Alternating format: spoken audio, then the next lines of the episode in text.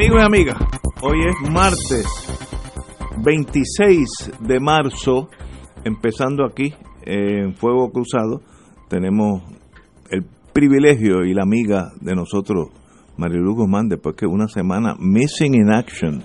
Así que bienvenida, compañera. Gracias, gracias. Un placer, como siempre, Ni, para mí. ni te voy, aquí. ni te voy a preguntar dónde fuiste, porque puede ser los países donde los americanos... En cualquier punto entre La Habana y Caracas. Exacto.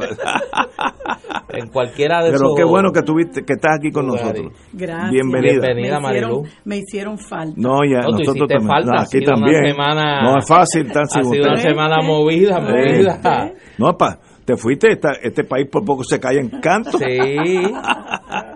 Bueno, vamos a Para pasar. variar, ¿verdad? Sí, por poco no, no vuelvas a faltar una- tanto tiempo porque no, tal vez no puedas regresar. Hoy se siente honrado, así se siente Piculín Ortiz por haber sido seleccionado para ingresar al Salón de la Fama de la Federación Internacional de Baloncesto, FIBA. Eso es a nivel mundial, señores. El astro jugador que le dio lustre a la camiseta del equipo nacional de baloncesto masculino durante dos décadas, le hará compañía a Teo Cruz como los únicos boricuas en ese recinto. Así es. Cito a, a Piculín. Estoy muy, agra- muy agradecido por ello. En nuestro caso es llegar a la cúspide de una carrera, reaccionó Ortiz. Los otros jugadores son que, los que están en ese mundo. Janet Arcain de Brasil, Mago Dijek de Polonia, Atlan, Alan, At- Atanas Goloshev de Bulgaria, un montón- eh, no voy a decir los nombres porque apenas puedo mencionarlos. Al principio uno se piensa más allá de cosechar campeonatos, eh, pero haber sido escogido es algo que no está en las manos de uno. Me tomó por sorpresa porque no voy no voy por la vida buscando este tipo de reconocimiento, sino concentrar en dar las peleas día a día para echar para adelante. No puedo pensar que es algo que me merezco, lo acepto con humildad. Eso habla muy bien de Piculín Ortiz, hombre, una estrella nacional del baloncesto puertorriqueño. Yo me acuerdo cuando yo estaba en el gobierno federal y viendo un juego entre Puerto Rico y Estados Unidos, y Puerto Rico hasta la mitad del juego iba adelante y todos mis amigos que eran norteamericanos de clavo pasado me, felicitaron y era Piculín era el hombre clave así que los recuerdo con yo, era, yo era jovencito eh, y, y me sentí muy honrado de ser puertorriqueño viendo mi equipo jugar contra Estados Unidos en algo panamericano de hace muchos a- 20 o 30 Los años panamericanos. panamericano. Así que Piculín, qué bueno que está con nosotros eh, y qué bueno que has recibido ese reconocimiento a nivel mundial. Piculín. Hoy es un día importante en la historia de nuestro baloncesto. Apenas el segundo puertorriqueño que es reconocido en el Salón de la Fama de la Federación Internacional de Baloncesto de la FIBA. El primero fue Teo Cruz, eh, gloria de nuestro equipo nacional, el número 13 de los Cangrejeros de Santurce por muchos años y de la Central High. Eh, Piculín Ortiz, José Rafael Piculín Ortiz debutó en 1980 con los Atléticos de San Germán, vistió la camiseta del monstruo anaranjado hasta 1996. En el 1998 se integró a los Cangrejeros de Santurce, jugando con ese equipo hasta su retiro en el 2004. En esa historia, en nuestro baloncesto superior fue pieza clave de ocho equipos campeones. Eh, tres eh, con San Germán, cinco con los Cangrejeros de Santurce. En esas 24 temporadas promedió 17.7 puntos por juego y 10.5 rebotes.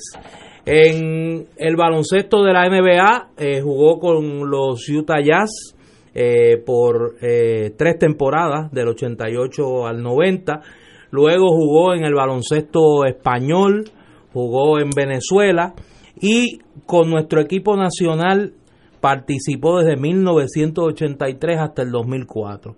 Jugó en cinco campeonatos mundiales y en cuatro olimpiadas. Wow. Es una hazaña eh, difícil de lograr para un atleta en un deporte tan retante como el baloncesto superior.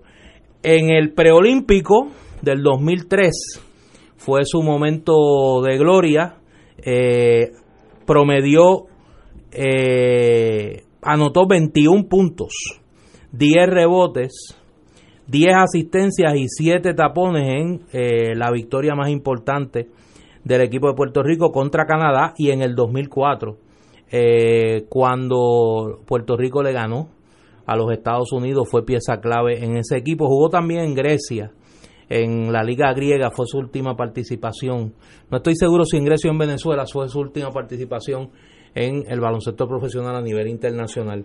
Una gloria del deporte y tengo que decir un extraordinario ser humano eh, que le ha enseñado al país que lo importante es uno saberse levantar cuando uno se cae y demostrar que uno tiene la entereza para, como en el baloncesto, levantar la mano, aceptar la falta y continuar hacia adelante. Así que vaya a él, a Silvia, a su familia, un abrazo desde aquí eh, y a una persona que sé que donde esté, como decía mi papá, donde no se moja debe estar bien contento, que es Genaro Tuto Marchán, hasta el final de su vida eh, hizo todo lo que estaba a su alcance para que, para que el pico estuviese bien y que se encaminara eh, por el camino de la rectitud. Así que eh, vaya a Piculín un abrazo desde aquí. Oye, repito, es un día importante, un día de gloria para nuestro baloncesto superior. Compañera.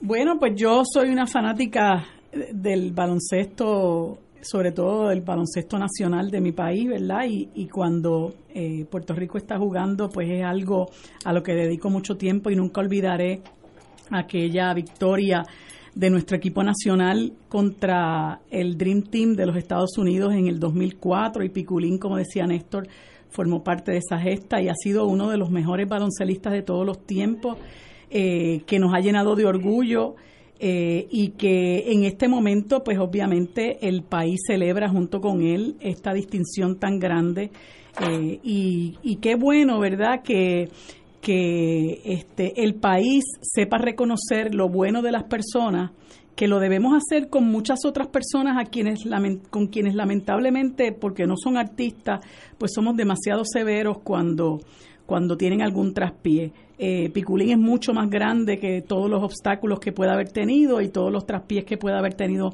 en su vida. Nos ha dado mucha gloria eh, y realmente pues es un día de celebración y es un día donde el país completo le debe, le debe expresar el orgullo que sentimos por lo que ha hecho por nuestro país y por nuestro baloncesto. Estamos todos totalmente de acuerdo. Yo lo conocí cuando estaba en Pueblo, que hicimos algún algo de publicidad con él y de verdad primero me impresionó su altura porque yo mido 5'8 y cuando él entró a la oficina mía por poco da con el techo, una cosa y a la misma vez tan dócil y tan decente, suave. Pues, imagínate, me, me, llevaba como dos pies, fácil y, y tan fuerte físicamente y tan eh, bonito de alma. Así que eso es lo que recuerdo de él cuando estábamos en pueblo. Yo ni, ni sé para qué fue contratado, pero rindió su servicio extraordinariamente. Oye, hay que, hay que recordar que Piculín, Piculín, hizo una breve incursión en el mundo político. No. Sí, fue candidato, fue candidato a senador por el distrito de San Juan, por el Partido Popular Democrático y como mencionaba ayer en la entrevista a Carmen Yulín, eh, fue, fue el sujeto de una resolución que se aprobó en la Asamblea del Partido Popular del 2003, 2004, 2003 o 2004, donde se señaló que no había que ser eh, creyente en el Estado Libre Asociado para ser eh, candidato por el Partido Popular. Piculín toda la vida ha independentista. y pues no empecé a eso o a pesar de no ser estado librista, eh, fue candidato a senador por el Partido Popular Democrático. Excelente por Piculín, una estrella de Puerto Rico y mi tesis. Oye, antes que me regañen, jugó con el con la Universidad de Puerto Rico en Calle. Ah, bueno, sí, en el baloncesto colegial. Eso es importante. Es que tú sabes que los fanatismos son así. Sí, sí, sí. Pero yo siempre he dicho, hace muchos años, desde que estoy en este programa, que una victoria de un puertorriqueño es la victoria de todos nosotros. Así que todos nos ganamos no, mira, con esta designación de Piculín al Hall of Fame del baloncesto. Y ahora nosotros, porque tenemos eh, ya cinco puertorriqueños en el Salón de la Fama del Béisbol, pues se nos hace fácil. Pero hay que recordar cuando luego de Roberto Clemente pasaron algunos años hasta que Orlando Cepeda entró en el Salón de la Fama. En el baloncesto andamos en las mismas. O sea, este es apenas el segundo puertorriqueño que es electo al Salón de la Fama de la FIBA. Eh, y repito, detrás de una figura de la estatura en la historia de nuestro baloncesto, como es Teo Cruz. Así que es un día de. Yo sé que allá, hoy en la pizzería allá de Piculín, pues. Se come bueno. Yo llegué a ir al restaurante que él abrió en Calle, una Vez que se llamaba Patria. Sí. Y hay, tiene una pizzería por, el sureste, por allá, ¿no? Eh, por Laja, por Laja. Por Laja, por ahí. yo no he ido, pero me han dicho que es muy bueno. Pero, pero, el suroeste, suroeste. suroeste, suroeste, suroeste, por Laja, por ahí. Señores, tenemos que ir a una pausa y regresamos with Crossfire. Back in the US of A. Oye, yo no soy oficial de inteligencia, pero si Marilu Guzmán, nuestra querida hermana, me hubiera dicho, no, yo cogí unas vacaciones por los países nórdicos en un barco y entré a los fjords y vi los glaciares, estaría mintiendo. Tiene las dos piernas coloradas como unos tomates, que creo que de esta no va a volver a caminar. Ha cogido una clase de insolación. No, no, pero la estoy viendo. Eh, yo de aquí yo te voy a llamar una ambulancia para que te lleven al, al no, No, digas eso. no, esta muchacha ha cogido clase de insolación en la pierna. Obviamente no estuviste en los países nórdicos. ¿Podemos delinear eso? Muy bien, Como dijo Néstor, en un punto entre Cuba y Venezuela. En algún punto entre Cuba y Venezuela. En el Caribe, porque esa no vuelvas a hacer eso porque, mira, eso es... o dejaste el microwave abierto mucho tiempo. los tres pues, segundos. Pero bienvenida nuevamente, porque Marilu hace parte integrante de estar para mí son una cura. No, y tú para nosotros parte de la familia familia a lo italiano con G-L-I, e, G-L-I, familia. G no, G-L-I-A, familia. Eh, Oye, ayer vamos, a hablar de cosas más serias. Ayer nosotros tuvimos aquí al alcalde de San Juan, Carmen Yulín Cruz, y quisimos aprovechar la hora que iba a estar con nosotros para hablar de los temas pues importantes y de lo que nuestra radioaudiencia quería que se le preguntara, ¿no? Y dejamos pasar un asunto que nosotros creíamos que era algo de, de poca monta, pero que ha tomado, como todas las cosas que tienen que ver con el individuo del que vamos a hablar, ribetes tragicómicos. Porque este señor es experto en, esa, en esas eh, andadas. Ayer, la alcaldesa, antes de venir aquí, había escrito una, un tuit donde felicitaba, ya había ido por la tarde a renovar su licencia de conducir y felicitaba lo dijo aquí a la gente del SESCO del Departamento de Transportación y Obras Públicas por lo diligente y lo eficaz que había sido todo el sistema y, y demás. Eso es correcto, lo, lo dijo aquí. Eh, y entonces, luego de eso, a pocos minutos el secretario de Estado, Luis Rivera Marín, publicó un tuit señalando que reconocía igualmente la labor de los empleados de allí del servicio de tramitación electrónica que tiene el Departamento de Transportación Obras Públicas, el CSI. Y entonces, como este hombre ya uno no sabe si es que es bruto o sencillamente eh, eh, su afán de llamar la atención es así, eh, no le voy a decir payaso porque ya me han regañado suficiente que no ofenda a los payasos. Por eso no lo voy a, no le voy a llamar payaso. Eh, pues este hombre publicó una foto de él entrando a la cuenta de Carmen Yulín Cruz en el Departamento de Transportación y Obras Públicas para ver cuánto tiempo se había tardado realmente en hacer su transacción. Entonces cuando se da cuenta que lo que está haciendo es ilegal, es ilegal, pues viene como los nenes chiquitos y borra el tweet. Como si no hubiesen suficientes fotos ya de él y del tweet. Y entonces para echarle más sal a la herida, pretende hoy decir que él no entró a la cuenta de Carmen Yulín y que él no vio nada. Oye, pero, pero, uno tiene que pensar, ¿cómo es posible que este individuo siga en su puesto? Con, esa, con, con ese riesgo diario del ridículo que se corre el gobierno de Puerto Rico con este, con este individuo.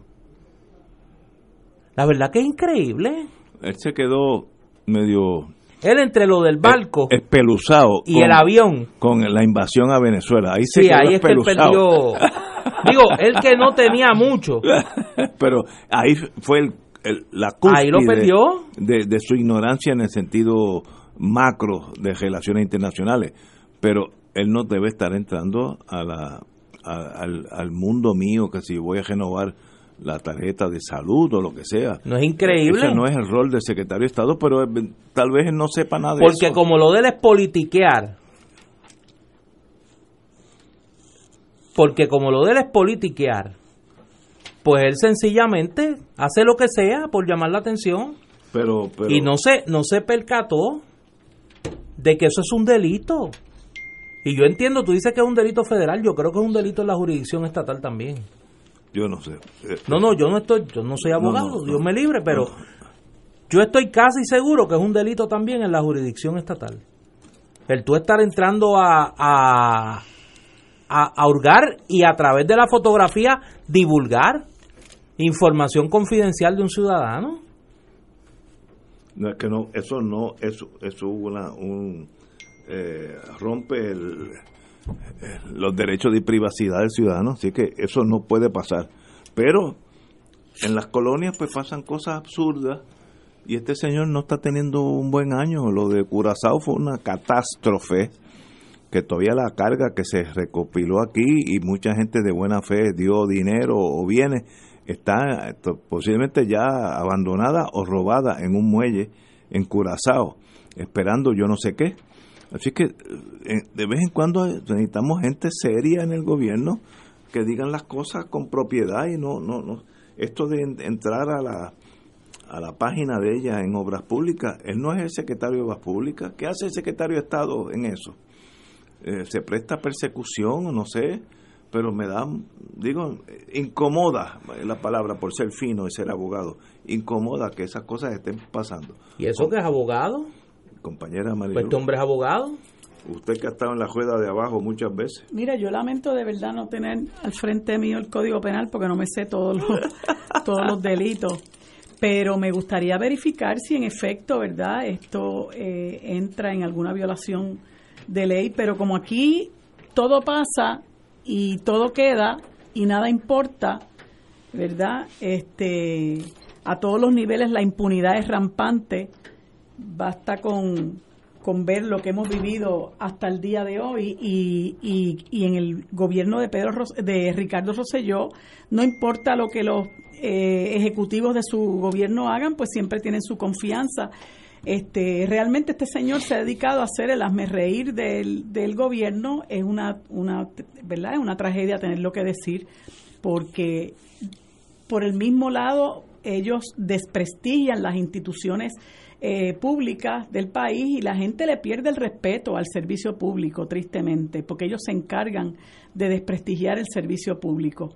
Eh, yo creo que, que, en cierta medida eso responde que haya un, un descontento tan grande entre la ciudadanía cuando ve que hay eh, otras otros esfuerzos, ¿verdad?, que se van cuajando para ver si en alguna forma nosotros podemos sanear la administración pública en este país y poner eh, a dirigir los destinos del pueblo gente que realmente esté capacitada, que sea competente, que sea, eh, ¿verdad?, eh, moralmente apta para, para, para estar ocupando posiciones como la que ocupa este señor. Tenemos que ir a una pausa, amigos.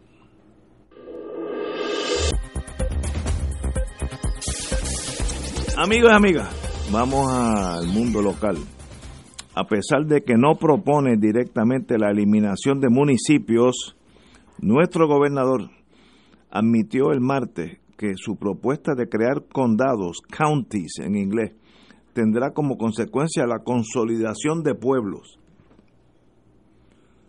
Yo no sé si eso es lo mismo, pero bueno, sigo. Si usted es alcalde de un municipio, que depende en 80-90% de la transferencia del gobierno central y ya esa transferencia deja de existir, entonces hay un problema grave de operación ahí. Totalmente de acuerdo con el gobernador. Si el municipio X depende de 80 o 90% de lo que el gobierno central me va a dar y no me lo está dando, pues ese, ese count, ese pueblo, municipio, pues desaparecerá, me imagino. Según el señor gobernador, la propuesta es que el gobierno central le pasará los fondos y algunas funciones directamente a los condados, counties. De la misma forma, los municipios tendrían también que pasar fondos a la estructura del condado, lo que implicaría una reducción en su finanza. Bueno, pues me, acaba de decir que hay muchos municipios que no tienen en qué caerse muertos, ¿cómo, ¿cómo le van a pasar dinero a los condados? Bueno, pero ahí está. Eh, sobre el particular, el gobernador explicó que su propuesta aborda la clasificación de los municipios en cuatro niveles. Primer nivel, los ayuntamientos, los ayuntamientos, municipios clasificados en este nivel no ofrecerán servicios, no ofrecerán servicios a, sus residentes. Wow, no, entiendo eso. Los, los municipios clasificados en este nivel no ofrecerán servicios a sus residentes. Segundo nivel, municipios bajo este nivel proveerán únicamente servicios de desarrollo comunitario enfocados en la cultura y los deportes. Tercer nivel, municipios en esta categoría ofrecerán sus servicios de desarrollo económico como turismo y planificación. Cuarto nivel, añade servicios de mayor costo pero basados en la capacidad de recursos del municipio. Wow. Cito al gobernador. Tendrán menos dinero para operar. Tendrían dinero para operar a base de, de la capacidad de que puedan ejecutar esos servicios. Los municipios tienen varios gastos. Uno de estos gastos es el operacional. Es ese se reduciría significativamente y el gasto de nómina también, porque a la medida que no tengan que otorgar estos servicios, estos empleados podrían ir al condado, county o, o por empleador único ir al gobierno central. Sí hay una reducción significativa. Bueno, yo creo que si yo fuera gobernador, más o menos haría lo mismo. Eh, hay municipios, estoy exagerando tal vez, la mitad de los municipios están quebrados y no van a estar operacionales en uno o dos años. Eso según los economistas que he oído en la radio constantemente. Así que hay una crisis muy seria a nivel municipal. ¿Y qué se hace? a juntarlos, como dicen en el campo, a juntarlos, unirlos operacionalmente en, forma de counties, condados en los Estados Unidos, puede ser la solución, etcétera, etcétera. tal vez haya cinco o seis soluciones. El gobernador está tirando una, para ninguna, esa es la que hay que ir porque no son viables muchos municipios actuales. Cuando digo que no son viables, que no van a poder pagar la nómina de sus empleados, no van a poder recoger la basura. Eso es en uno o dos años. ¿Qué se hace? Esta es una idea del gobernador. Para ninguna me voy con esta. Néstor. Mira, hay unas expresiones que me llegan aquí del presidente de la Asociación de Alcaldes de Puerto Rico, el amigo alcalde de San Lorenzo, Joe Román. Las voy a leer eh, y luego quiero comentar porque me parece que da un que Joe señala un, un elemento importante. Dice, el señor gobernador debe finalmente presentar el proyecto de ley con todos los detalles para poder hacer un análisis justo de la medida. El mencionar someramente el concepto en diciembre pasado y ofrecer limitados detalles hoy sin un documento completo no promueve un proceso de análisis serio. Por muchas razones, la eliminación de municipios no es una opción como lo hemos expresado los miembros de la Asociación de Alcaldes, Federación de Alcaldes y el señor presidente del Senado. Finalmente, no avalamos la imposición de cualquier variante del concepto de counties que elimine recursos a los municipios, pues atenta contra la permanencia de los pueblos y de los servicios que se ofrecen a la ciudadanía, cierro la cita. Y yo creo que aquí eh, el querido amigo Joe Román señala un elemento importantísimo. El gobernador lleva desde el año pasado hablando sobre esto y ha tenido tiempo suficiente de presentar una propuesta concreta a nivel legislativo de qué es lo que él se refiere. Los municipios son una criatura constitucional y de la Asamblea Legislativa. Requieren la aprobación de los ciudadanos en referéndum para disolverse. El plantear crear una estructura intermedia por trasmano de funcionarios no electos para que asuman responsabilidades que hoy tienen funcionarios electos sería el equivalente criollo a nombrar una junta de control fiscal a los municipios dirigida por el gobernador de Puerto Rico. O sea, es otro organismo no electo por el pueblo de Puerto Rico para asumir competencias que tienen funcionarios electos del pueblo de Puerto Rico. A mí me parece que lo más sensato sería aquí, pero como aquí la sensatez eh, parece que anda de vacaciones, eh, sería que el gobernador acabe de presentar la legislación. Y yo tengo un dato aquí, yo tengo un dato aquí que me parece que es importante a la hora de estar hablando de este, este fetiche de que en Puerto Rico hay muchos municipios. En los Estados Unidos hay, con 327 millones de habitantes, 19.429 alcaldes. Hay un alcalde por cada 16.805 habitantes. En Puerto Rico hay 78 alcaldes para 3.2 millones de habitantes. Un alcalde por cada 41.026 habitantes. Menos. No, no, en Estados Unidos hay el doble de alcaldes. Y son raras las propuestas en los Estados Unidos de consolidación de municipios. A mí lo que me preocupa, y lo dije desde un principio, es lo siguiente, que el gobernador, ante el hecho político de que la mayoría de los alcaldes son de la oposición, pretenda crear una estructura intermedia, unas especies de superalcaldías, con funcionarios designados por el gobernador, que asuman competencias y que asuman los recursos fiscales que de otra manera estarían en manos de los municipios. Y doy un ejemplo porque ya vimos esta película.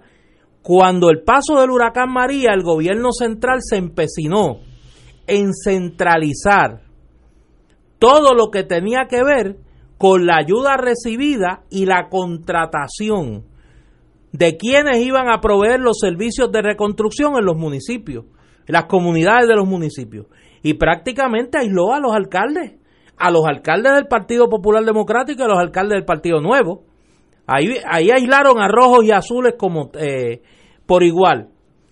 Y repito, mi preocupación aquí es que se quiera por trasmano crear una estructura gubernamental adicional para estricto control político, despojando de recursos y empobreciendo por la falta de servicios más a una población ya de por sí empobrecida, como es la de la mayoría de los municipios de Puerto Rico. Compañera Marilu Guzmán. Yo creo que esto es una, una propuesta del gobernador para las gradas, eh, porque esto tiene tanta y tanta cortapisa.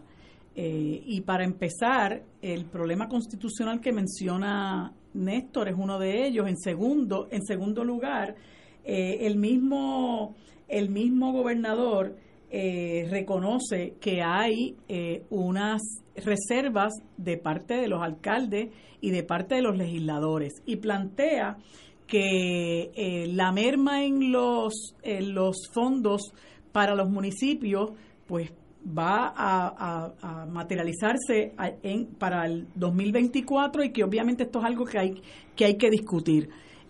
a mí me parece que es demasiado complejo eh, encuentra demasiada mucha eh, objeción en cuanto a esta propuesta eh, y, me parece que eso mismo va a impedir que, el proyecto llegue ni a primera base. Así que yo creo que en este momento eh, no es otra cosa que una propuesta eh, que, que, como bien dice el alcalde de San Lorenzo, eh, solamente se presenta un cascarón, solamente se presenta un concepto eh, así muy, super, muy superficial de lo que es esa división en condados, que si el Tier 1, que si el Tier 2, el 3 y el 4, le hace falta demasiada mucha sustancia al asunto y, auguro que es algo que quedará en, en, en la mera discusión ah, quería decir, perdóname, antes de que pasemos a... Tiene la palabra. Eh, como ustedes llaman el, el bufete extendido, pues el bufete extendido mío, afortunadamente me ha enviado aquí una copia de lo que eh, dispone el artículo 167 del Código Penal, que se llama recopilación ilegal, el, el delito se, se tipifica como la recopilación ilegal de información personal.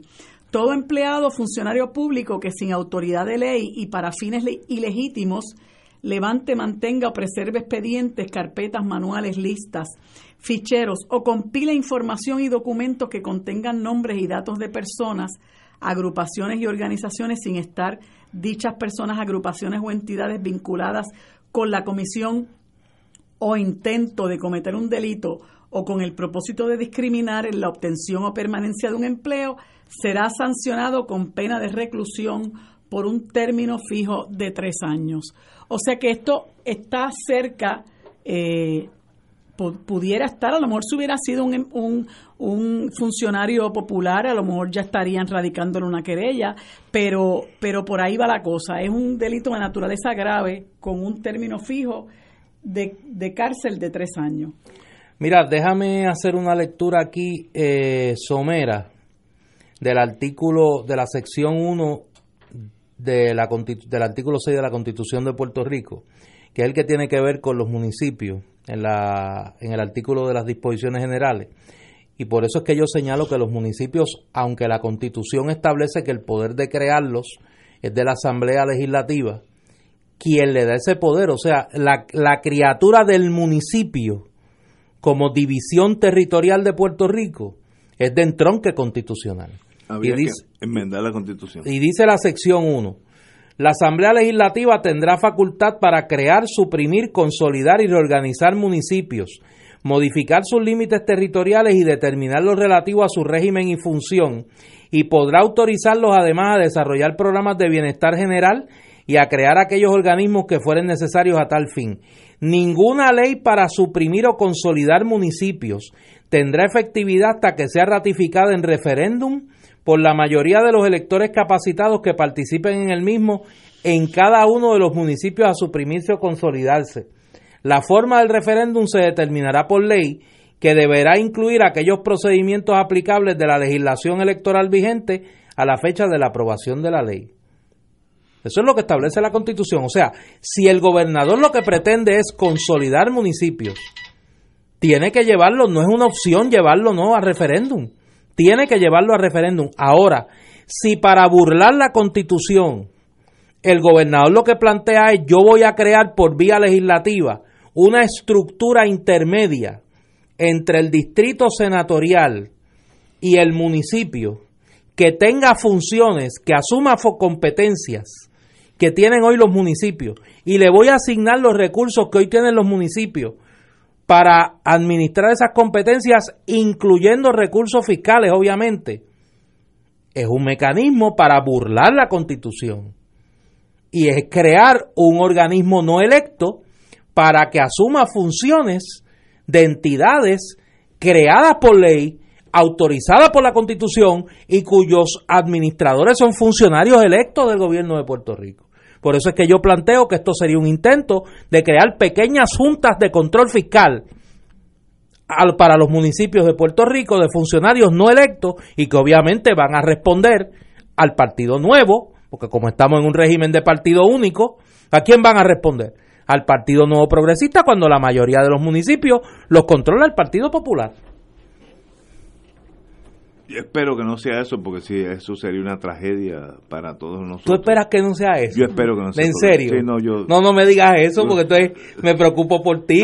yo, yo, yo, ¿Dónde tú vives? yo- Eso yo está premisa. Muchacho, calculado. No, no y yo te puedo decir los nombres No de los, mira, los regentes, los regentes Pero- que van a nombrar. Pero lo que sí hay que enfrentarse es a la quiebra de más o menos 40% de los municipios.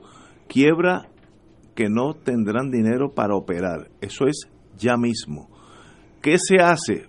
Los counties es una idea, puede haber 14 diferentes opciones. El no hacer nada no es una opción.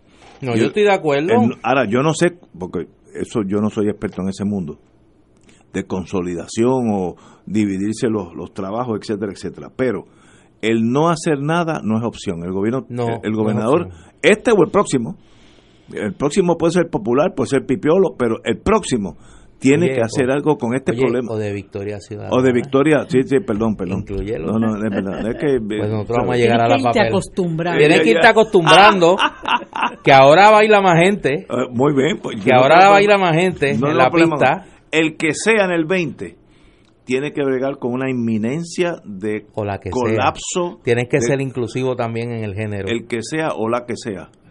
Oye, ¿Viste? para- No, para- no, es que te voy llevando. Decir- porque yo te conozco, yo te decir- conozco. Tienes que ser inclusivo en los movimientos Ay, e inclusivo en el género. Porque. él o la que sea Exacto. tiene que manejar la quiebra, pero devastadora de muchos municipios. Eso es a fact of life. ¿Qué se hace ahora? Mira, Sí, pero eso es otra cosa. Hay que hacer algo. Yo no sé. Para eso hay economistas que saben lo que hay que hacer. Pero yo no sé. Ahora, no hacer nada quiere decir que va a llegar en, en uno o dos años. Por ahí está la, la, la línea Maginot. En uno o dos años va a haber municipios que no van a poder pagar ni el, ni, ni el sueldo del Sí, alcalde. pero eso es otro problema. No, no, es un problema inmediato, porque ¿quién recoge la basura? ¿Quién da los servicios básicos de seguridad? Eh, ¿Sabe? ¿Qué se hace? Yo de verdad no estoy capacitado para Yo decir te voy a dar un ejemplo. La mala gerencia de Mayita Meléndez en Ponce, que yo creo que es la niña símbolo de la mala gestión administrativa en Puerto Rico. Mayita Meléndez, que es la niña símbolo del descalabro administrativo en Puerto Rico. Tú resuelves el problema de la mala gestión de Mayita Meléndez en Ponce consolidando los municipios de la región sur alrededor de Ponce. Yo no sé. No, pues claro que no. Pero aunque ella diga que no, el Estado tiene el Palens Patria, que es el derecho a velar por todos nosotros, y si tiene que eliminar a Ponce y eh, hacer lo que sea, una amalgama con Mayagüez o con Juana Díaz, lo que tú quieras, lo que no se puede hacer es dejar que colapsen. Yo te voy a invitar a Que ti colapsen. a que vayas a la librería El Candil un sábado, cuando está llenita, y tú digas que una de tus propuestas es la eliminación del municipio de, De Ponce. Ponce. Sí, pero yo no voy contigo. Yo te dejo allí. Consolidación con Mayagüez. No, yo te dejo allí. Y tú resuelves. Tenemos que ir a una pausa, amigos. Son las 6 menos 12. Vamos a una pausa. Hace, hace como 20 años, yo estoy oyendo la misma oración. Y es que los, vertederos de Puerto Rico se agravarían, se agravan. Eh, la, demo- de la demolición de estructuras generaría tantos o más escombros que los ciclones Irma y María juntos, eh, los trabajos relacionados con la recuperación de los huracanes María e Irma podrían generar igual o mayor cantidad de escombros que hace año y medio, lo cual agravaría el maltrecho estado de los vertederos, advirtió EPA eh, de la, Oficina de Environment de Estados Unidos.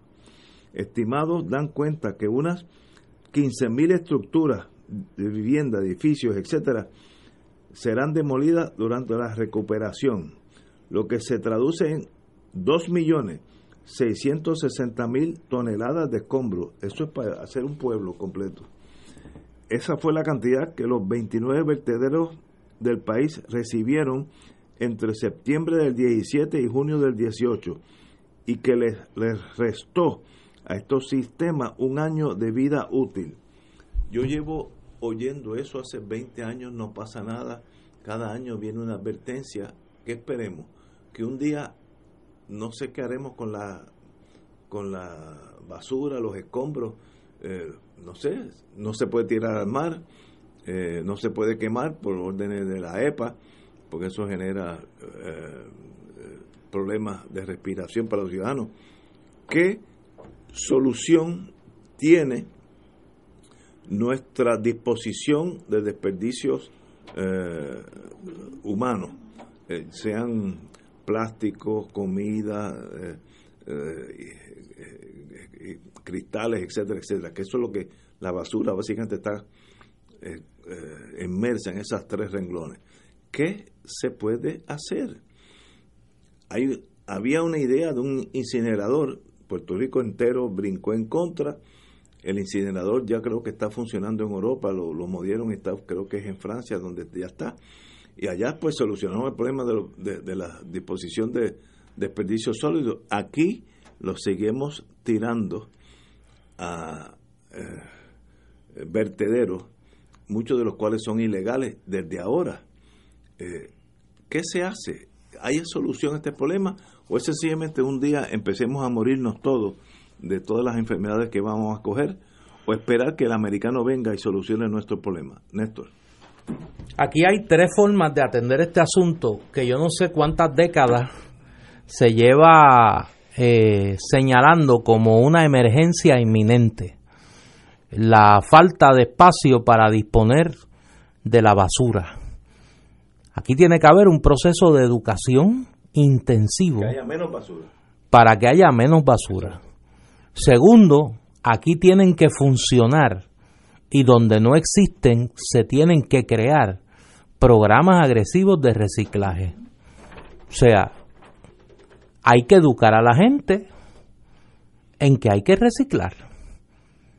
Yo tengo que admitir que yo todo lo echaba como el conejito aquel de enceste, al zafacón. Pues mire, ya la época del conejito de enceste se acabó. Ahora en vez de echarlo al zafacón, hay que echarlo el zafacón de reciclaje. Y tienen que haber facilidades para procesar los desperdicios reciclados eh, en, el, en el pueblo de Puerto Rico. Y tercero, con los recursos que actualmente cuenta el Estado no va a dar. Pues tiene que haber alguna manera de inyectar recursos para que esos programas de reciclaje funcionen. Hay que crear.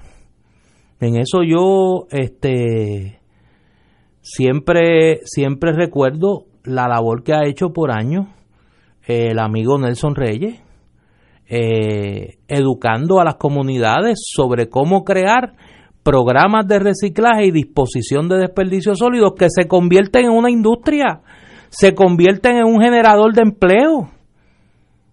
Hay que desarrollar esa industria del reciclaje en Puerto Rico y hay que educar, hay que educar. O sea, no hay una solución fácil, es lo que quiero decir. Ese es uno de esos problemas endémicos que nosotros tenemos como sociedad, que no lo vamos a resolver ni fácilmente ni de la noche a la mañana. Requiere educación, requiere programas agresivos de reciclaje, requiere que se, que se cree la conciencia de preservar nuestra casa común, que es el espacio en que el Señor nos ha colocado para vivir, y protegerlo. Pero eso requiere educación y que los intereses tumbológicos le abran paso al interés común, al bien común del país y de las futuras generaciones. Ese es, el pro, es un problema que tenemos que atenderlo con una mirada ancha a largo plazo. Estoy totalmente de acuerdo contigo. Marilu. Lo que pasa es que aquí eh, el asunto de los desperdicios sólidos nunca ha sido una prioridad, desafortunadamente. Y nosotros hemos visto cómo eh, la gente eh, se comporta como bueno, como puercos, perdonando, ¿verdad? Mucha gente, porque hay otros que, que, que somos muy eh, cuidadosos con el ambiente y gracias a mucha gente consciente, sobre todo los, los que luchan por el ambiente en Puerto Rico, nosotros no estamos peor de lo que estamos. Pero desde el 1992 hay una ley que establece que Puerto Rico debía tener ya un 33% de reciclaje. Nosotros no hemos logrado ni el 12%. Y Puerto Rico es uno de los países que más basura acumula por per, per cápita. Eso es correcto. Eh, y, y, y, este asunto de los vertederos, bueno, ya está llegando a un, a un nivel que, que, que es, de, que es de crisis, ¿verdad? Eh, y entonces ahora, incluso con el problema de María, se creó más basura, se han creado más escombros, no sabemos cuál ha sido el tratamiento que se le ha dado a esa nueva basura. Se dice incluso que cuando llegue el dinero federal que se va a utilizar para la reconstrucción, habrá cerca de 15.000 estructuras eh, que, que serán demolidas y eso va a crear 2.660.000 toneladas de escombro. o sea, una cosa escandalosa. Entonces, esto que plantea Néstor de la falta de educación en la, en la ciudadanía en cuanto a la necesidad urgente que existe de reciclar, reducir y reusar, que es lo que se viene proponiendo por un gran sector de nuestra población hace mucho tiempo, es, es eh, realmente responsable de que nosotros estemos como estamos, porque la gente no tiene conciencia de que nosotros podemos reducir enormemente la cantidad de basura que tiramos a los zafacones. Y también la gente irresponsable que tienen un encer eléctrico que ya no les sirve y no se ocupan de buscar un lugar donde eh, puedan entregarlo para que el mismo se recicle o se le dé el uso que, que haya que usar porque no hay conciencia. Entonces, el problema es que como no se educa a la gente para que haga esta u otra cosa, la gente le da lo mismo. Y una de las cosas que yo critico es este afán, independientemente de que sé que Ignacio me va a decir no hay chavo, hay cosas que tienen prioridad en el país. La cuestión de los desperdicios sólidos tiene que tener una prioridad prioridad eh, por sobre muchas otras cosas. Y entonces yo, yo pienso que con esta, este, este afán de estar consolidando, ahora mismo están consolidadas la Administración de, de, Desperdicios Sólidos con la Junta de Calidad Ambiental, con el Departamento de Recursos Naturales, con la Compañía de Parques Nacionales. Hombre, el que mucho abarca poco aprieta, no se puede atender un asunto tan crucial, tan prioritario para nuestra sociedad como la administración de servicios sólidos de esa manera. Eh, y, lamentablemente eh, la situación de, los vertederos que incluso, que a, los que hay que incluir, perdón, también los clandestinos, es algo que no ha recibido la atención que se debe, que se debe recibir. Y yo creo que es momento de verdad que nosotros eh, tomemos la, la, la eh, la conciencia necesaria, porque en ausencia de la, de la proactividad del gobierno, nosotros como ciudadanos creemos conciencia y empecemos a reciclar. Y si usted tiene algún, eh, algún enser que deba disponer de él, mire, trate de buscar dónde va a disponer de él, pero no lo puede eh, tirar por los riscos, por las quebradas. Eh, por ningún otro lugar porque realmente usted está haciéndole un flaco servicio a su país. Pero desafortunadamente también hace, hace falta inculcarle a la gente eh, más que el desprecio a lo que somos, amor a lo que somos y, y crear conciencia de que esta es nuestra casa, es la única que tenemos y tenemos que protegerla para esta y las futuras generaciones, porque mire, lo que usted ensucia en alguna medida le va a perjudicar a otra persona, este o a usted mismo. Eso mismo que pasa con las cenizas, que también tiene que ver con el problema de los desperdicios, porque, porque es un desperdicio que se está tirando al aire y al agua, es algo que a todos nos perjudica, así que el ambiente en todas las formas y maneras nosotros lo, lo tenemos que proteger. Señores, tenemos que ir a una pausa, amigos. Regresamos, Boys and Girls de Fuego Cruzado, son las 6 y 5, 18.05 horas, aquellos que están en el mundo militar. Mira, tengo un ejemplo aquí de lo que estamos hablando en Europa, mm. No por eso, por, pero fíjate, pero mira dónde es, este, para, que no crea que te estoy hablando de, de una potencia, no, no, no.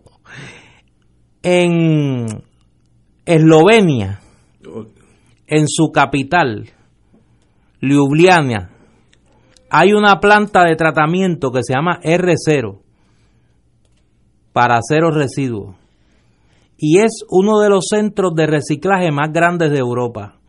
Reciclan 170 mil toneladas de basura al año, lo que equivale al 98% de la basura generada en esa ciudad. Solamente de un 2 a un 3% de los, de los desperdicios terminan en el, en el vertedero. Y solamente reciclan la basura de un tercio de la población del país. La convierten en material reciclado en bruto como aluminio, composta para jardines o combustible. En lo que se conoce como una economía circular. Que es que lo que tú generas de basura se convierte o en ingreso o en nuevo material que tú puedes utilizar. En esta ciudad se pueden encontrar en cada esquina contenedores de seis distintos colores para separar residuos orgánicos, basura mixta, embalaje, papel, plástico y vidrio. El embalaje, el vidrio, el papel y el plástico son llevados directamente a empresas de reciclaje. La basura residual mixta y los residuos orgánicos son transportados a R0. La basura mezclada se prepara para el reciclaje y los residuos orgánicos son convertidos en una composta de primera categoría utilizada tanto en parques urbanos como en la agricultura. El proceso se dirige desde un centro de control con 74 pantallas en las que se coordina la llegada y descarga de camiones, la temperatura de los reactores, la cantidad de basura que se mueve en las cintas transportadoras, la separación de diversos materiales y su trituración. La planta además funciona con la propia energía que produce. Recoge agua de lluvia en unos techos especiales para su funcionamiento y emplea filtros que eliminan cualquier olor en los alrededores y no contamine el aire ni las aguas circundantes. Claro está, esta planta se construyó con un 61% de recursos de los fondos de cohesión de la Unión Europea. Como nosotros solamente tenemos este tubo que miramos exclusivamente hacia el norte, hacia los Estados Unidos, no tenemos acceso a programas de cooperación internacional que podrían ayudar al capital puertorriqueño a poder desarrollar una industria de reciclaje igual o mucho más efectiva que esta, que pudiera rendirle servicio no solo a Puerto Rico, a la región del Caribe. Pero nosotros no tenemos acceso a eso. Nosotros estamos mirando un modelo fracasado en el manejo de desperdicio sólido como en los Estados Unidos. Yo, yo, creo que el, el el problema mayor mundial de uno de los de las naciones que más desechos tiran sin, sin procesar los Estados Unidos. Eso ellos mismos lo admiten, que es uno de los problemas que tienen. Eh, Europa es mucho más, digo, Europa tiene 3.000 años más de historia, así que es más fácil llegar a unos consensos sociales con gente que han pasado la, las buenas y las malas juntos por, por cientos y, miles de años. Imagínate si es un problema grave que el Papa Francisco dedicó una encíclica, es decir, el documento que establece eh, el pensamiento de los papas sobre diversos temas, tanto que tengan que ver con la vida interior de la iglesia como con la sociedad, el gran tema de su pontificado en términos sociales ha sido la protección del ambiente. La encíclica Laudato Si, alabado seas, que tiene que ver con el tema eh, de la, lo que él llama la ecología integral. Es una manera de mirar eh, la sociedad y de mirar la construcción social, obviamente desde una prioridad de eh, preservar lo que él llama la casa común. En Puerto Rico hemos sido en extremo negligentes con este asunto. Indolentes. Desde los años 90 existe la autoridad de desperdicio sólido, pero sin presupuesto y sin, pues, eh, en realidad, un, una oficina inexistente a, todos los efectos prácticos. Eh, existen allí cuatro burócratas, posiblemente con dos carros y, cuatro escoltas, pero eso es todo lo que hacen. Pues señores, eh, eliminan a la entonces. Y, mira, yo creo que el problema con la, el reciclaje es educación que debe empezar en el primer grado de, educación pública y privada. Cuando ese niño llega a graduarse de, escuela superior ya tiene unos parámetros de lo que debe la importancia del reciclaje, las oportunidades económicas que puede haber dentro de ello, eh, hasta generar electricidad, etcétera. Pero si nadie le enseña nada a nadie, lo que hacen es, pues, no hay cosa que más me desespera a mí que uno ve un carro delante de uno y termina una barquilla y la tiran por la ventana para afuera. Eso lo veo acá rato. Eh, y, esa persona, eh, ¿qué educación tiene sobre qué pasa una vez que tú tiras esa barquilla por la ventana para afuera? Algo pasa, eso desaparece.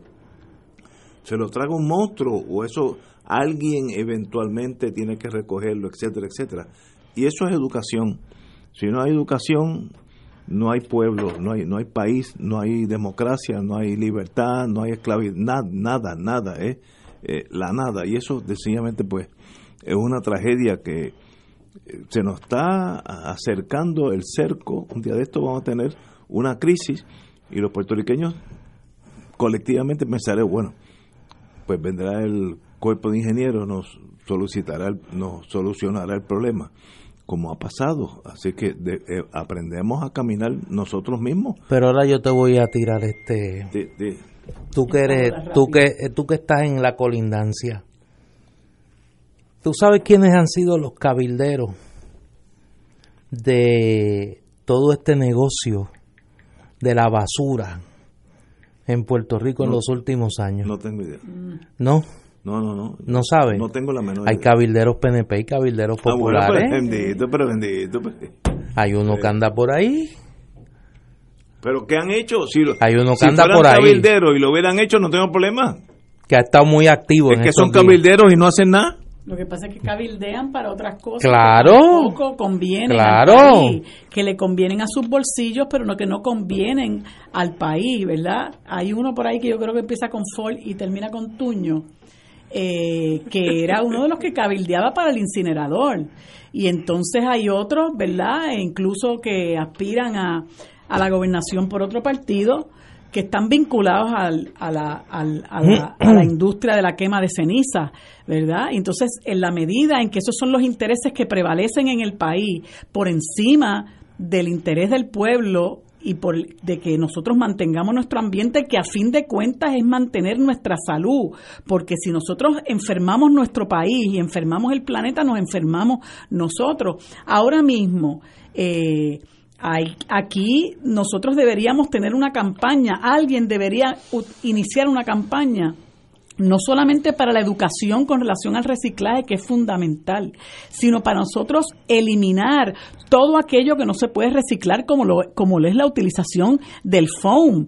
Eso es una cosa eh, que no se biodegrada nunca. Diabólico. Y entonces no hay nadie que se le ocurra porque se va a tirar encima, se le va a tirar encima el sector grande del comercio, eh, que se le ocurra decir, eso está prohibido en el país, porque mucho comerciante decide comprar el foam porque le sale más barato comprar el envase de foam que comprar el envase de cartón. Pero no importa cuáles sean los intereses, nosotros tenemos que tener gente dirigiendo el país que abogue por proteger los intereses del pueblo y no los intereses de unos pocos que a fin de cuentas pueden ser los que financian campañas y los que consiguen votos. O sea, mientras esa siga siendo la óptica, que es lo que nos ha, lo que ha primado en este país por las últimas décadas, por, por eso es que la administración de desperdicios sólidos aquí ha venido a menos cada vez más, al punto de que hoy día es un apéndice del Departamento de Recursos Naturales y Ambientales y mira la situación que tenemos con los vertederos y mira lo que ha pasado con la ley que se suponía que ya hubiera elevado el porciento de reciclaje a un 33%.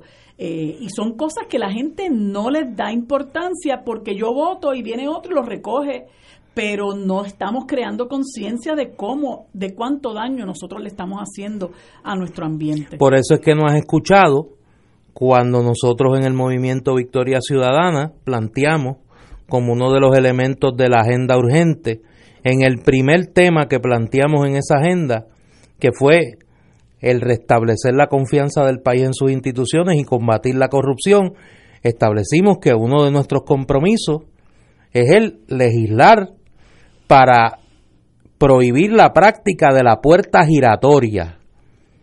En ¿Qué es eso? que una persona no pueda ocupar un puesto en el gobierno de Puerto Rico e inmediatamente irse al sector privado a lucrarse de la información y de las relaciones que establece en el gobierno de Puerto Rico. Nosotros tenemos el colmo del descaro en Luis Fortuño. O sea, Luis Fortuño ha venido aquí a Puerto Rico hace unos días y se ha negado a revelarle a la prensa puertorriqueña si en efecto es cabildero de Metropista, la firma que él le dio el contrato de la privatización de la PR22, porque eso violaría la ética. Pero tú puedes creer cosas semejantes, que este individuo esté invocando la ética para no decirle al país que es un mero mercenario y que se enriqueció él y su esposa desde el poder y que ahora están disfrutando de los contratos regalándole el patrimonio del pueblo de Puerto Rico para agenciarse un sueldo y para agenciarse dinerito, él y su familia. Y tiene la, el descaro de decir que él no puede revelar esa información porque falta la ética. Eso hay que acabarlo. Por eso es que has escuchado. De las propuestas, de las propuestas sexy, todo el mundo se hace eco pero de las que han ido a la médula del problema del inversionismo político, del problema de la corrupción, en ese sentido nosotros le estamos dando una oportunidad al país de acabar de sanear la política puertorriqueña. Señores, tenemos que ir a una pausa, amigos. Amigos y amigas, regresamos a Fuego Cruzado. El señor gobernador de Puerto Rico, don Ricardo Rosselló, firmó el proyecto del Senado 1121 y convierte en ley la política pública energética de dar paso a la privatización del sistema eléctrico del país. La medida, aprobada con 21 votos a favor y 4 en contra, también encamina la meta de solo depender de fuentes de energía renovables para el 2050, aunque el más reciente borrador del Plan de Recursos Integrados de Energía Eléctrica parece obviar esa fuente en especial la solar, pues ahí hay un problema. De igual modo, Energía Eléctrica sigue manejando los contratos de suplido de gas natural, como el anunciado la semana pasada, en la que con 8.3 billones de dólares en fondos públicos de por medio, la agencia aprobó un acuerdo con eh, NF Energy para convertir las unidades 5 y 6 eh, de la Central San Juan y suplir gas que usarían para operar. Todo sin todavía tener los permisos necesarios de la Junta de Calidad Ambiental y de EPA. Bueno, eh, cito, mientras líderes alrededor del mundo hablan de cómo invertir e integrar e-, energías renovables a la economía, hoy me enorgullece decir que en Puerto Rico lo estamos haciendo. Agradezco a los miembros de la legislatura por trabajar juntos y hacer esto, esto posible, expresó el señor gobernador. Bajo esta nueva legislación se persigue hacer más costo efectiva la instalación de sistemas solares en residencias, ahí nos podemos ayudar unos a otros, y negocio mediante un fideicomiso, el cual podría nutrirse de los propuestos fondos que llegarían a energía eléctrica por vía del programa de subvención en bloques de desarrollo comunitario para la recuperación de desastres, obviamente ah, un, primo de FEMA. Así que la legislación que era parte de la plataforma del señor gobernador, ahora va a ser real, la energía eléctrica pasará a privatizadores dentro de, me imagino, lo que falta del cuatrenio. Eh, pero es bueno es malo, yo tengo mi opinión, pero no voy a entrar en ello ahora. Compañero, don Néstor Dupré. Bueno, yo creo que es un mal negocio para el pueblo de Puerto Rico, lo hemos señalado en el pasado. Una cosa es las reformas a la gobernanza que necesita la Autoridad de Energía Eléctrica y otra es despojarnos como gobierno, como sociedad, como gobierno de ese activo que es fundamental para el desarrollo económico de Puerto Rico y que es un sector estratégico de nuestra economía que debe estar en manos gubernamentales. Eh, obviamente habrá que mirar eh, los eh, términos y condiciones de la futura transacción. Lo que se aprueba es el marco jurídico eh, para la misma. Eh, habrá que ver finalmente qué negocia la autoridad qué negocia el, gobierno de Puerto Rico, no la autoridad, de las condiciones de, esa transacción. Obviamente estando conscientes de que por lo menos en el caso de Victoria Ciudadana, nosotros hemos dicho que vamos a revisar eh, cualquier transacción de esa naturaleza porque nos oponemos a la privatización de la Autoridad de Energía Eléctrica. Marilu. Bueno, a mí me da mucha pena, ¿verdad?, lo que, lo que pasa con nuestra Autoridad de Energía Eléctrica y a dónde la trajeron los gobiernos que se turnaron en el poder, particularmente el gobierno del PNP eh, y el gobierno de, Luis Fortuño particularmente fue un desastre. Aquella junta de, gobierno que en un momento dado dirigió aquella señora Mari Carmen Pérez Riera, que era hermana a su vez de otro ejecutivo del gobierno de Luis Fortuño, eh, y aquella gente se repartía el dinero a manos llenas, eh, cobrando dietas, dando contratos, este, pasándola bien en hoteles en los Estados Unidos eh, y finalmente, ¿verdad? Pues en vez de invertir dinero en el mantenimiento de las plantas, de, y la modernización, ¿verdad?, de las plantas de la Autoridad de Energía Eléctrica, pues se dedicaron a saquearla, a deteriorarla y a quebrarla.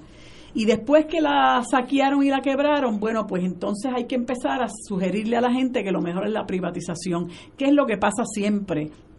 Todo eso que son haberes del Estado y particularmente aquellos que tienen que ver con el ofrecimiento de darle servicios esenciales a la gente, este hambre de la del neoliberalismo y de la privatización y de entregarlo todo a los dueños del capital, pues los lleva a traicionar lo que es la obligación que tiene todo gobierno de mantener esos servicios esenciales al, al, servicio del país, perdonando la redundancia, pero como su visión es otra, su visión es la de realmente eh, explotarlos y saquearlos hasta que ya no sirvan y entonces venderle al pueblo la, la, la idea de la privatización, pues hasta aquí lamentablemente hemos llegado. Yo, ¿verdad? Espero que que haya esperanza todavía para, para que se pueda revertir cualquier tipo de privatización de los, del servicio esencial de la Autoridad de Energía Eléctrica, porque no ha resultado, ¿verdad? por lo menos todos los que saben dicen que en nada se garantiza que el país va necesariamente a recibir un mejor servicio o que va a haber unas tarifas más bajas. Puerto Rico, por ser una isla, ya está establecido que no puede tener las mismas tarifas que se tienen en los Estados Unidos. Eh, pero lamentablemente mientras estemos en las manos de los depredadores, siempre va a ocurrir, ya ocurrió en el caso de la telefónica, ocurrió una vez en el caso de acueductos y alcantarillados y se pudo revertir esa transacción para que cayera nuevamente en manos del Estado, pero así por el estilo, ¿verdad? Hay un hambre de deshacerse de todo lo que es patrimonio público para ponerlo en las manos de los dueños del capital. Yo en eso pues tengo una visión tajantemente diferente con ustedes. Yo creo que el caos que hemos generado, tal vez culpa nuestra misma, pero hemos llegado a un nivel de, colapso energético tal que no es remediable. Yo sé que la mitad de energía eléctrica son los energéticos colorados, la otra mitad son los energéticos azul. Ahí nada más hay un problema que es insoluble porque la electricidad es una, no es ni colorada ni azul es una. Y la, y la electricidad es lo que hace un país. Un país sin electricidad brinca al siglo XIV, como vivimos momentáneamente después de María. Así que yo, como creo que en eso soy pesimista, creo que no va a haber solución a esa politización de energía eléctrica. Mejor es venderse la Florida Power, Georgia Power, con Edison allá en Nueva Inglaterra, etcétera, etcétera no, no pueden pensar los puertorriqueños que cuando se privatice todo van a pagar menos. Eso no es cierto. Eso te iba a decir, porque es, que, en esta cosa es que vas a curar el, el, el problema del partidismo con ponerle esa corporación pública al interés de lucro. Así es. Tampoco va a ser la prioridad el pueblo de Puerto Rico esa gente va a correr, si esto lo coge Florida Power, lo van a correr muchísimo más eficiente. Te puedo asegurar desde ahora que van a votar por lo menos mil empleados, mil, mil. Esos se van para su casa porque son tan de más. no es que se vayan para su casa, es que subcontratan esos servicios a compañías eh, privadas. Eso pasa mucho en Estados Unidos. Pero van a invertir billones de dólares en la reparación de infraestructura que Puerto Rico no puede invertirla. Así que estamos en un impasse que no importa lo que pasó en el pasado, el presente es que no podemos. Pues miren, para eso está la industria privada. Eh, a veces salen bien, a veces salen mal. Un ejemplo que salió mal fue cuando Puerto Rico se enamoró de Ondeo, la, aquella compañía francesa de, de, agua, que fue catastrófica.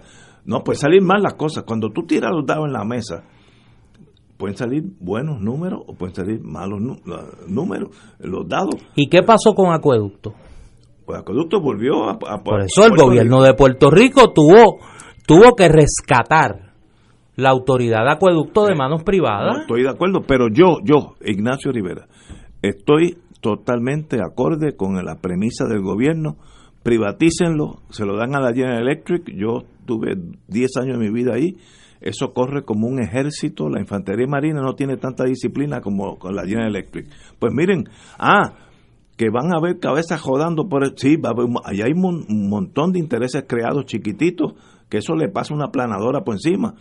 Lo importante es que haya electricidad. Y vas a ver cómo va a haber que readquirir la Autoridad de Energía Eléctrica. Bueno, eso... Eh, lo veremos, pero lo veremos. Parte de la premisa que va a ser un fracaso. Yo parto de la premisa que va a ser un great success. Señores, tenemos diferencias. Oye, me preguntan eh, aquí, eh, compañera, es la segunda, no sé por qué me han llegado dos y qué, como, como Marilu está aquí, qué es del Junte de las Mujeres, Marilu. Es la segunda eh, text message que me mandan. ¿Usted qué parte de eso? Dime. ¿O ¿Dónad están ustedes? ¿O ya Pero mira, vamos a la pausa para que ya vamos a una pausa para que lo piense. porque yo sé que esa contestación es larga y tendida. Vamos a una pausa y cuando regresemos, ¿qué pasa con el junte si es to be or not to be? Regresamos, Boys and Girls de Fuego, la, de Fuego Cruzado. La pregunta que se quedó en el tintero y es dirigida a la compañera aquí, la que está sufriendo unas quemaduras de tercer grado en su piel. Eh, ¿Qué y qué del Junte de las Mujeres existe? ¿Ya se disolvió? Eh, Dos preguntas hoy sobre el mismo tema. Bueno, mira, el Junte está conformado por seis persona y la compañera Wilda Rodríguez, que es la mentora, como yo le llamo. Este, vamos para atrás. ¿Quiénes son? ¿Wilda? Eh, bueno, Wilma, Reverón, Wilma este, Mariana Nogales, eh, la alcaldesa Carmen Yulín, la amiga Alexandra Lúgaro, María de Lourdes Santiago. Y tú. Y yo. Okay, y entonces Wilda, pues que es la persona, la mentora, como yo le llamo. La, chairwoman. El, el Junta está vivo y coleando y nosotros sabemos que todo en la vida, pues eh, como dice el, filósofo Héctor Lavoe, pues todo tiene su final, pero por el momento yo ese final no lo vislumbro. Este, hay, nosotros siempre previmos que iba a haber unas bifurcaciones en el sentido de que como somos todas mujeres interesadas en la política del país, pues podía haber en la situación de que algunas de, de nosotras decidiéramos este, no estoy hablando por mí, pero estoy hablando por la compañera María Lourdes Santiago, que no sé qué vaya a ser de, de alguna aspiración por el PIB. Eh, la compañera Carmen Yulín Cruz pues ya lanzó su aspiración a la gobernación por el Partido Popular Democrático. No sé qué haga la compañera Alexandra Lúgaro en, en Victoria Ciudadana. Este, no sé qué decida hacer la compañera Mariana Nogales, que también este, ha anunciado su adhesión al movimiento Victoria Ciudadana. Este, pero a mí me parece que eh, por el momento, ¿verdad? Salvo que se den otros, otras circunstancias que lo hagan inmanejable, eh, nosotras tenemos muchas cosas en común por las que queremos luchar, ¿verdad? Y los puntos que nos unieron en un momento dado están ahí todavía. Son puntos que incluso ha, asumido, eh, y no porque los hayamos asumido nosotros primero, yo creo que son unos puntos que a muchos sectores nos interesan, pero son puntos que ha asumido el movimiento Victoria Ciudadana, son puntos que ha asumido también la alcaldesa, son puntos que a todas nos han unido siempre, son puntos por los que ha luchado el PIB. este, son puntos por los que ha luchado el PPT, son puntos por los que ha luchado el MUS en su momento dado, son puntos que apoya el MIN, eh, que es la organización que representa eh, Wilma. Así que nosotros vamos a seguir en esa agenda luchando por los puntos que nos hemos propuesto. Yo creo que una de las cosas importantes es seguir luchando contra la Junta de Control Fiscal, seguir luchando contra la ley promesa, seguir luchando contra la imposición de las leyes de, de cabotaje, reclamar la auditoría eh, integral de la deuda. Eh, y eso son, son eh, luchas, ¿verdad? Son esfuerzos que siguen vigentes, que queremos seguir dando eh, mientras lo podamos seguir dando como, como Junta de Mujeres. Así que no veo en este momento que haya contradicciones. De hecho, nosotros estuvimos tan reciente como el hace un par de viernes cuando se dio aquí el, el, el, las las eh, las la visita congresional de Grijalba que hubo unas vistas le llamaban listening session, me parece, en el Coliseo Roberto, eh, Coliseo Roberto Clemente, sí.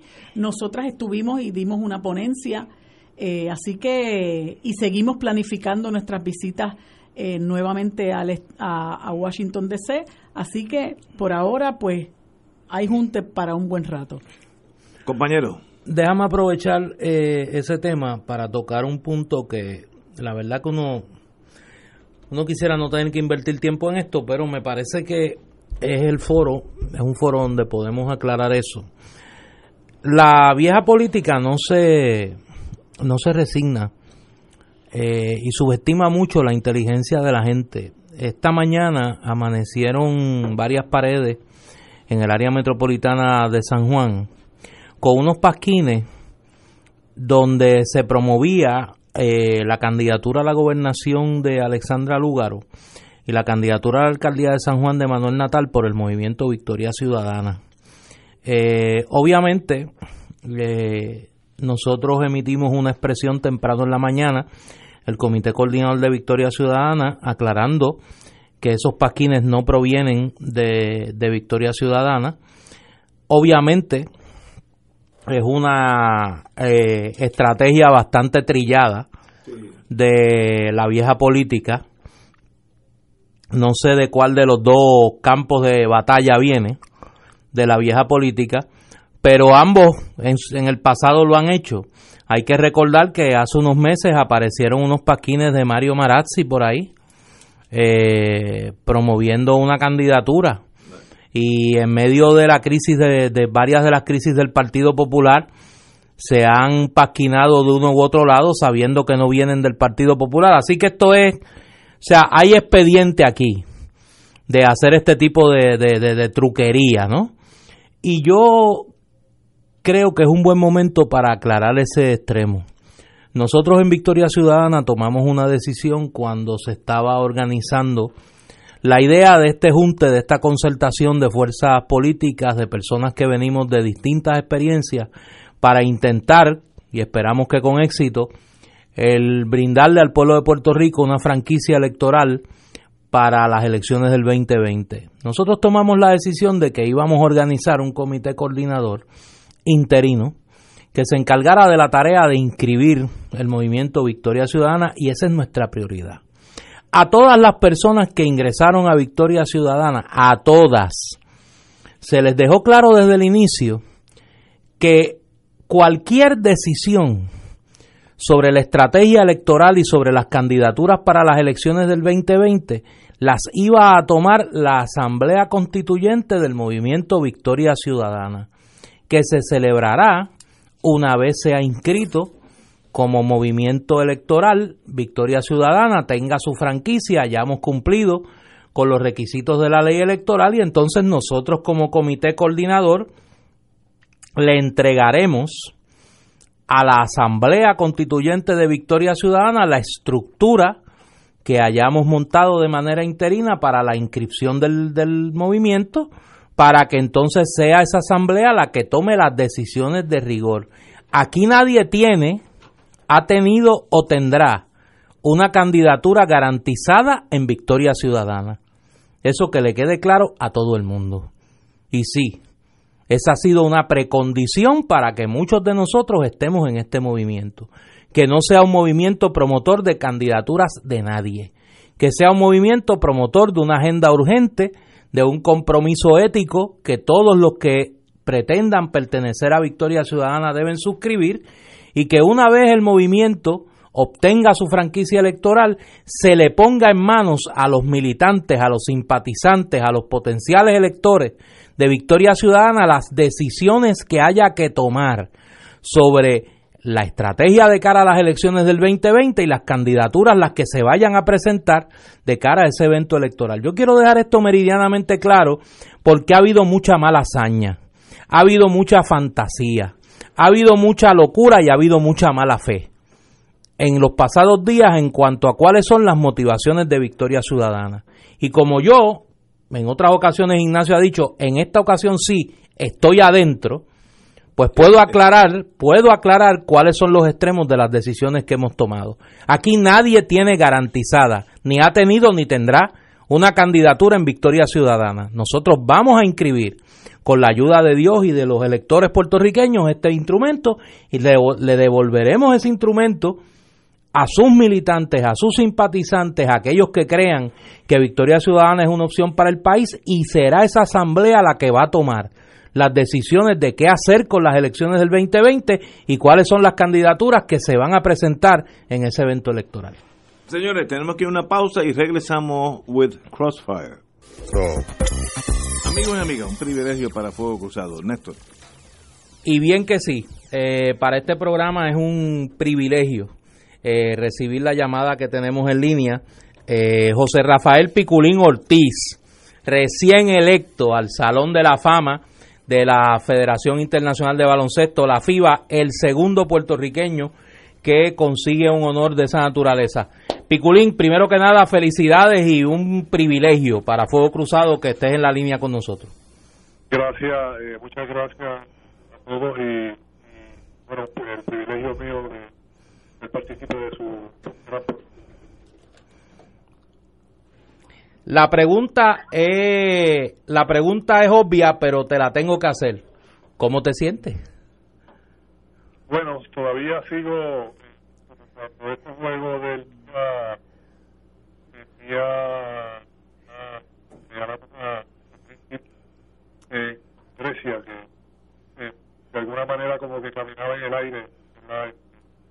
por el orgullo y, y bueno, obviamente por la victoria, pero algo que a veces uno piensa que atrás no fue difícil, pero tampoco fue fácil toda, ¿verdad? Durante su carrera, este, este cuestión, como decimos. Este, pero, pero así me siento, me siento muy agradecido, muy honrado, eh, muy feliz, y por Puerto Rico más aún que, que es parte de, de, de, todo este honor que me da ciudad. ¿Cuándo, ¿Cuándo es la ceremonia, Picu, para, para eh, hacer la aceptación oficialmente? 29, 29, ah, perdóname, agosto 29, agosto 29, que va a ser durante dos días antes de que el, el mundial. Allá en China. En China, correcto. Wow. Oye, eh, eh, tú sabes el cariño que te tenemos, el, la, la, gran admiración y yo sé que, que es más que un, un, reconocimiento a tu trayectoria en el baloncesto. Es un momento de mucha alegría para ti, para tu familia, para, para Silvia, a quien queremos tanto. Eh, y sé que hablo a nombre de, del pueblo de Puerto Rico cuando te damos las gracias. Las gracias por haber representado a, tu patria siempre dignamente. Nunca te negaste a representarla, eh, aún en los momentos de mayor desarrollo de tu carrera profesional eh, en el baloncesto eh, fuera de Puerto Rico.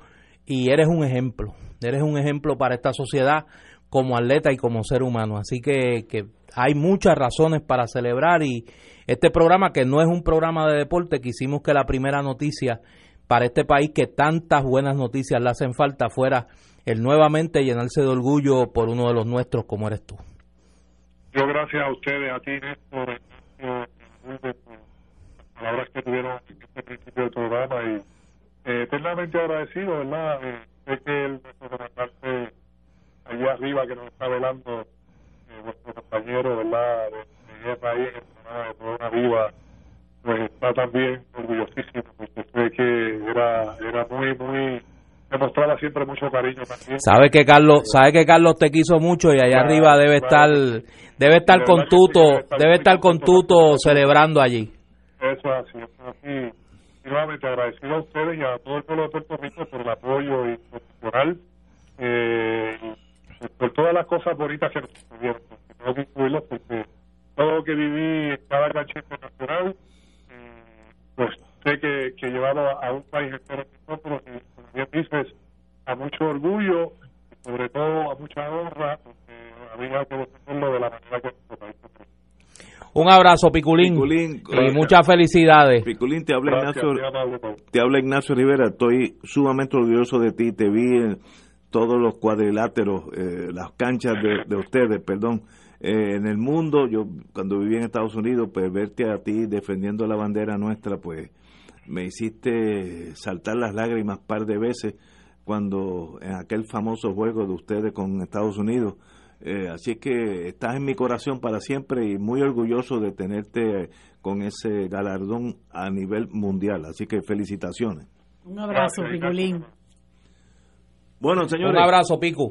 Para adelante. Bueno, señores, la noticia que yo creo que vale la pena eh, analizarla es que tenemos que el congresista Serrano, eh, José Serrano, que ha estado, aquí dice 29 años en el Congreso de los Estados Unidos, senior member del Congreso, eh, eh, se retira eh, está en el 2020. Recordemos que Gutiérrez de Chicago también se retiró. Así que nosotros hemos perdido dos puertorriqueños que, para bien o para mal, pues tenían algunas raíces con Puerto Rico. En, eh, para la, después del 20 estaremos con dos compañeros menos puertorriqueños para que puedan por lo menos alertarnos de las cosas que están pasando por allá.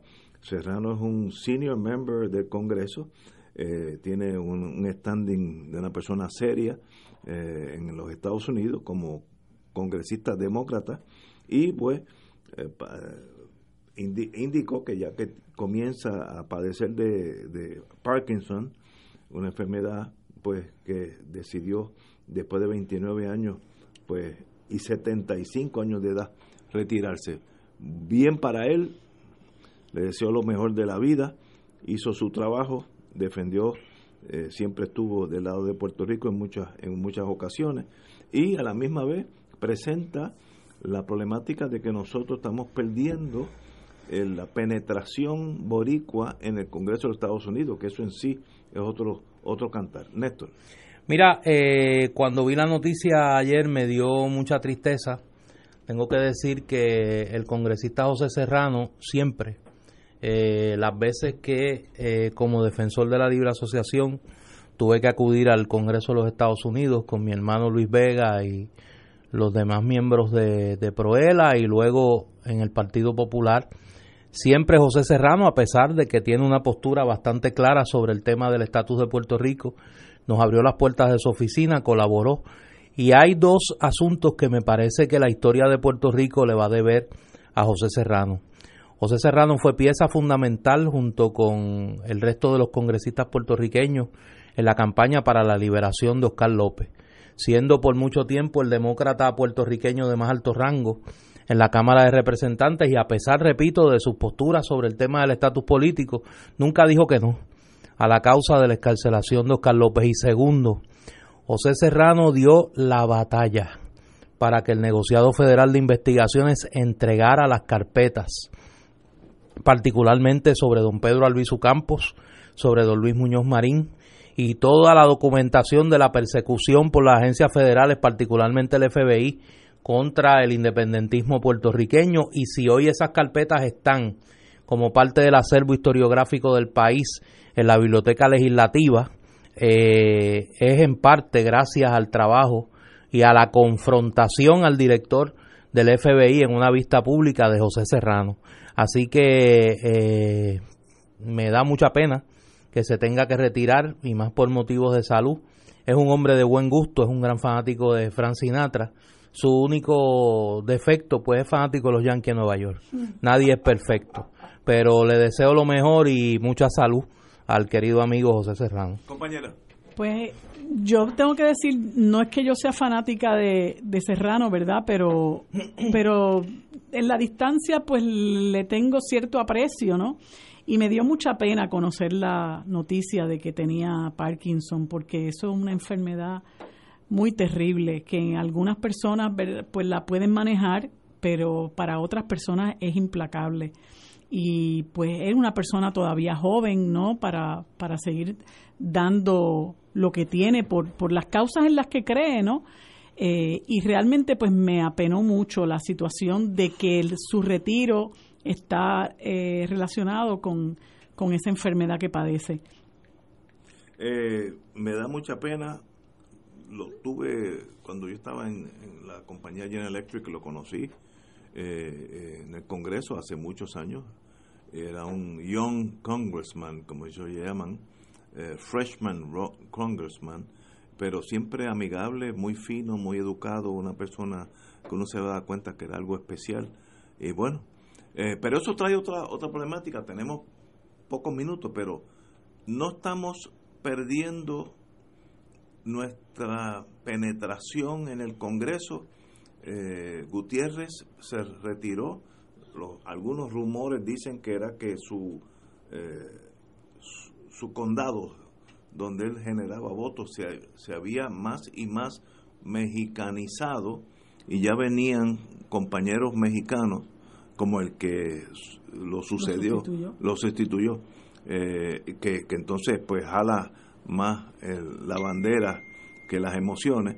Y lo mismo puede, pues esto es especulación mía, puede estar pasando con Serrano, donde New York ya no es estrictamente 100% boricua, sino que los dominicanos, los costarricenses, los, guatemaltecos, todos los que pasaron por la Guerra Fría, eh, la guerra en Centroamérica, emigraron uno o dos millones de, centroamericanos y eso pues alterado con los dominicanos que han emigrado muchísimos a Nueva York. Eh, puede alterar la base política de él.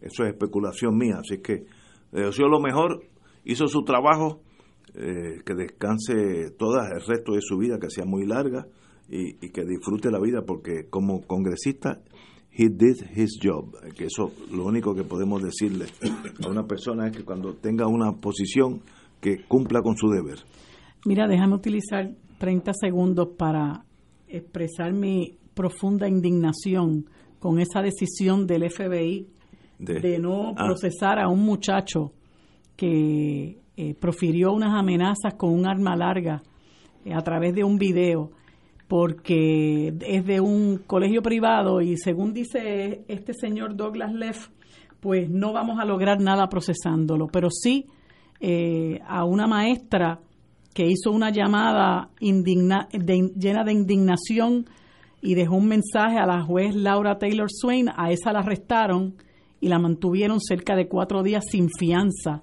allí en, en el Metropolitan Detention Center. Yo creo que esto es indignante y esto demuestra cómo eh, las agencias de seguridad eh, del gobierno federal discriminan contra, contra las personas en Puerto Rico, porque realmente lo que hizo este muchacho, eh, pues no es nada que se le deba celebrar y mucho menos que se deba decir que como es menor de edad, bueno, lo que pasa es que el gobierno federal no tiene eh, nada que hacer con jóvenes de esa, de esa edad. Yo creo que es indignante el tratamiento discriminatorio que se da contra las personas que luchan por causas, eh, por causas eh, válidas como la de, la de la maestra y sin embargo a este muchacho se le, se le, se le premia sin que se le procese.